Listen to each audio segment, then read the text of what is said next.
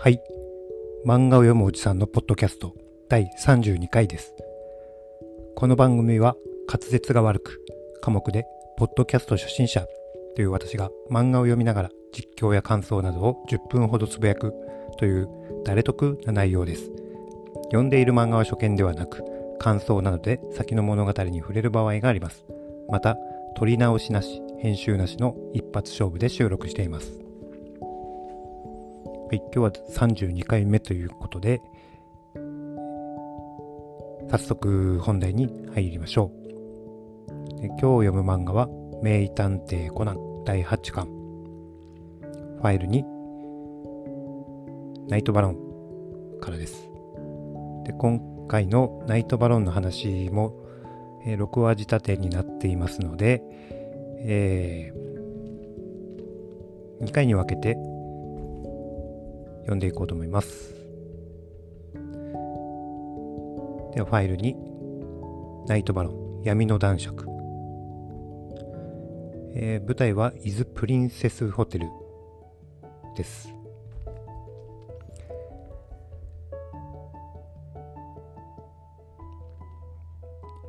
えー博士から伊豆のホテル2泊3日の宿泊費がタダだというお誘いを受けました。で、コナンは思ってます。ああ、何やってんだ俺は、こんなところで。早く俺の体を小さくした黒ずくめの男たちを探さなきゃいけねえってのに、よーと言ってます。で、そこで、えー水面からランが出てきます。ランは結構巨乳さん。で、後ろの部分が結構、まあ、前もですけど、ハイレグな感じになってますね。なかなか大胆な水着を着ているなというふうに思います。で、コナンは思いました。たまにはこういうのも良しとするか、だそうです。で、ホテルの方に移って、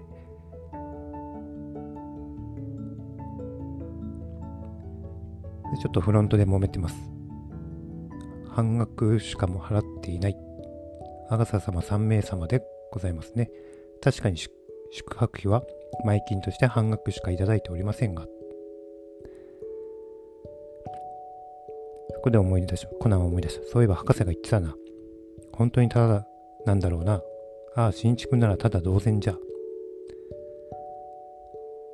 これはミステリーツアーだということで、えー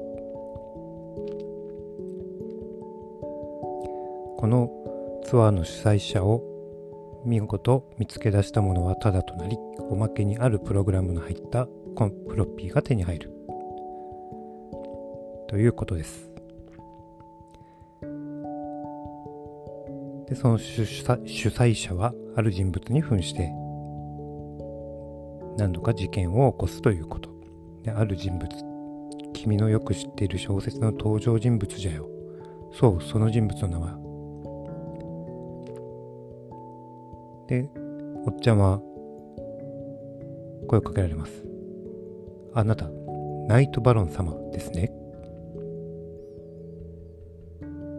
え ?3.04 秒ですか？私の問いかけに答えるのにあなたが要した時間。私は2002号室の今野四郎。今野四郎28歳、銀行員。で、他の登場者は、えー2101号室の江原さん。江原時夫、コンピュータープログラマー。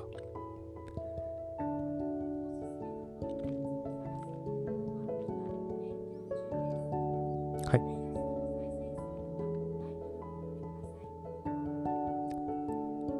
はい。あのー今、スマートスピーカーさんが反応しました。このウェイクアップワードがこの物語に書かれているのでそれを読まないようにやっていこうと思います。で、今、今野さんと江原江原さんが2人登場して、さらに、えー金城源一郎、えー、パソコンの会社のオーナーですね。パソコンなのかな、まあ、そういうやつです。読めない用語が書いてあるので、パソコン会社としておきます。で、林静江さん、56歳。金城塩、金城の塩に。この人は2001号室。で、上条秀子。これもパソコンソフトの会社社長。29歳。29歳で社長、若いですね。上条秀子。パソコンソフト会社の社長。この人は2102号室。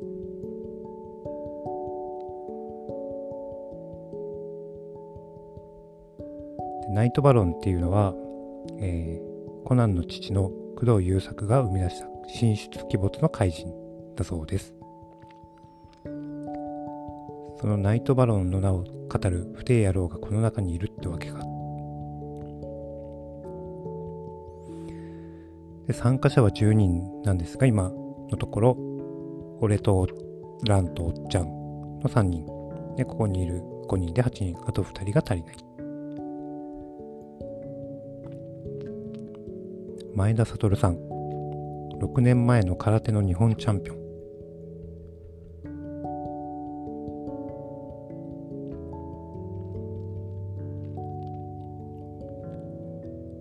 前田悟は30歳、城南大学電子工学科の助手。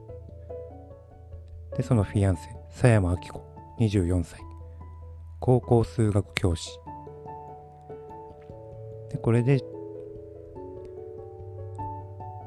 10名ですね。ででも変ね、あなたたちは博士2人と小さな女の子のはずだったけど。で、その人たちが来れなくなって代わりに私たちが来たと。で、さっき言った私の父、博士じゃなくて探偵なんです。た、探偵はい、毛利小五郎って言います。この探偵っていうと、皆さんびっくり顔するんですよね。よくあるシーンですね、これ、コナンで。で、コナンは誰かにギロッと睨まれた気配を感じます。で、毛利家は1902号室ということですね。で、コナンが部屋のベランダで夜風に下って考え事をしていると、ナイトバロンの格好をした男が現れました。で、コナンをベランダから落とします。ドン。う、わー。で、ここでファイルに終わり。ファイル3、恐怖のウイルス。すごいな、これはやばいですよね。ベランダから落とされる。うわー、スパーン。でプー下がプールだったので助かりました。やろうと言ってコナンはダッシュで部屋に戻ります。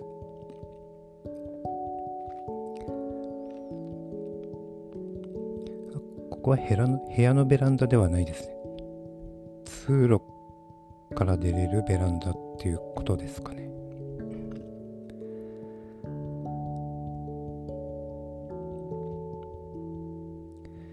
で、一体誰だがと言ってコナンは博士の言葉を思い出します。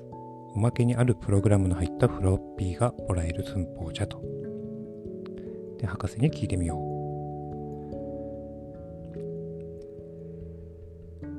えー、ウイルスがどうのこうのって言ってた。極秘プラグプログラムとしか知らない。そのウイルスってまさか。で、そこ、ここに蘭姉ちゃんが現れ、電話を切ってしまいます。で、どうしたの濡れて、ずぶ濡れじゃない。滑って転んでプールに落っこちちゃったんだって。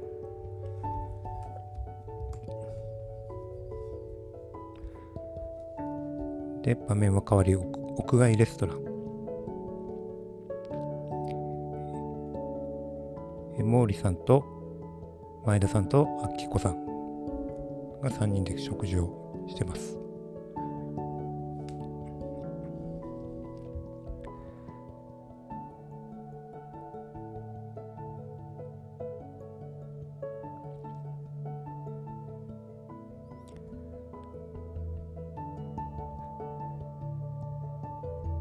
コナンは金城さんというおじいさんと話をしておりますと。で、おじさん、おじいさんはこう言います。気をつけなされ、酒税さん。今の小僧なかなかのくせ者じゃぞ。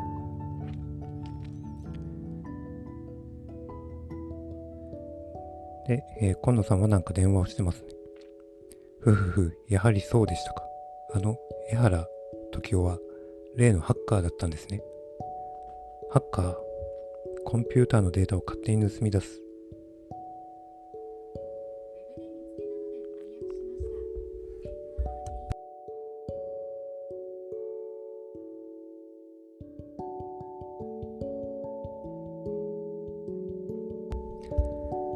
はい、またスマートスピーカーが反応してしまいました。あるワード、PC のことを違う言葉で言うと反応するウェイクアップワードがそれになっているものがあります。なので気を 気をつけていきます。で今度は展望ラウンジ。で前田さんとランが仲良く話してるとコナンが割って入ります。ところで私の父、どこ行ったか知りませんか？ああ、女の人と一緒にいるの見かけたよ。ほら、上条さん。で、今度は、パブエメラルド。で、上条さんと毛利さんが話をしてます。3年前に離婚しましたけど。って言ってますね。で、おっちゃんは飲み物に睡眠薬を入れられます。まあ睡眠薬ですよね、おそらくこれは。今夜は楽しい夜になりそうだ。ってお酒を飲みます。上条さん、ふうふうふう。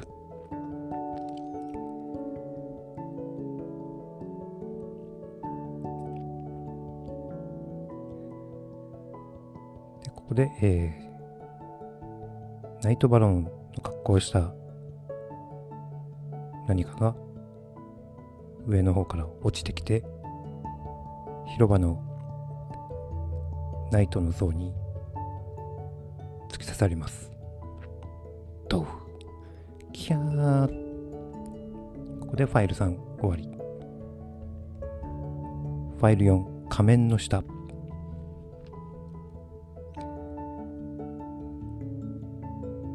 コナンはその転落したナイトバロンの格好をしたところに男に近寄ろうとします。そこを「こら坊主」と言って埼玉県警の横溝さんに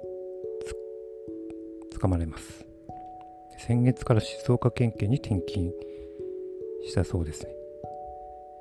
ということでえー、伊豆なので静岡県警ですね。で、仮面を外すと、江原さん。ネクタイの結び目がちょっとおかしいと。で、上条さんはなんか涙を流してますね。おっちゃんはパブで酔いつぶれてます。まあ酔いつぶれてるというか、薬ですね。で、おっちゃん寝ぼけて、ラに抱きつきます。上条さん。とか、バキ、ボコ。と、ランに殴られております。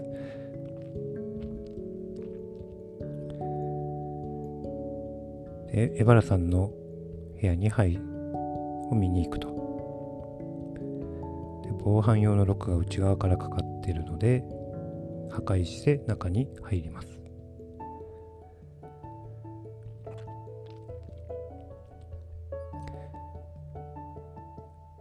そういやレバラさん相当酔っ払ってたからなルームキーも部屋の中にありましたし鍵は閉まってました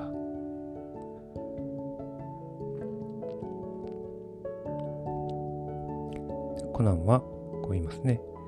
ここ21階だよ。ロープもなしに下の階に降りようとするかな。それに部屋の鍵はここにあったんでしょう。運よく下のベランダに降りられて下の階から抜け出せたとしてもこの部屋の鍵がないとここに戻ってこれないじゃん。来れないんじゃん。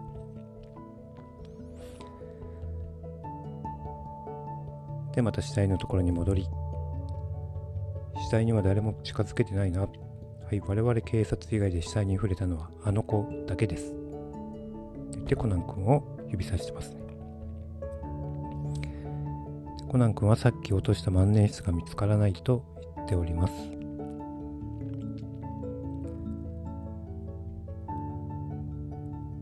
ネクタイの結び目が逆だというコナン君は言いました。つまり、で、ベルトもおかしい。締め方が逆さになっている。ということは、これは、エバラさんは服を着せられたのであろうと。着せられて落とされた。突き落とされた。殺人犯ナイトバロンはまだこの中にいるんじゃないかということになりましたでアリバイ調べアリバイを聞くために部屋を借りております。で前田さんは10時頃ランたちと展望ラウンジ。上条さんは毛利さんとイチャイチャしてたと。金城さんと林さんは現場にいた。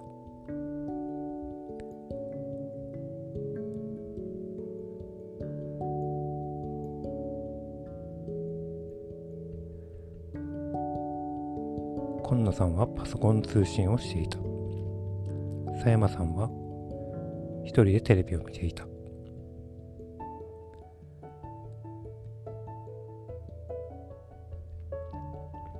で、ホテルの事務室の方で、死体の見張りを一人で警察がしています。そこのところにコンコンとノックが鳴り、殴り倒されます。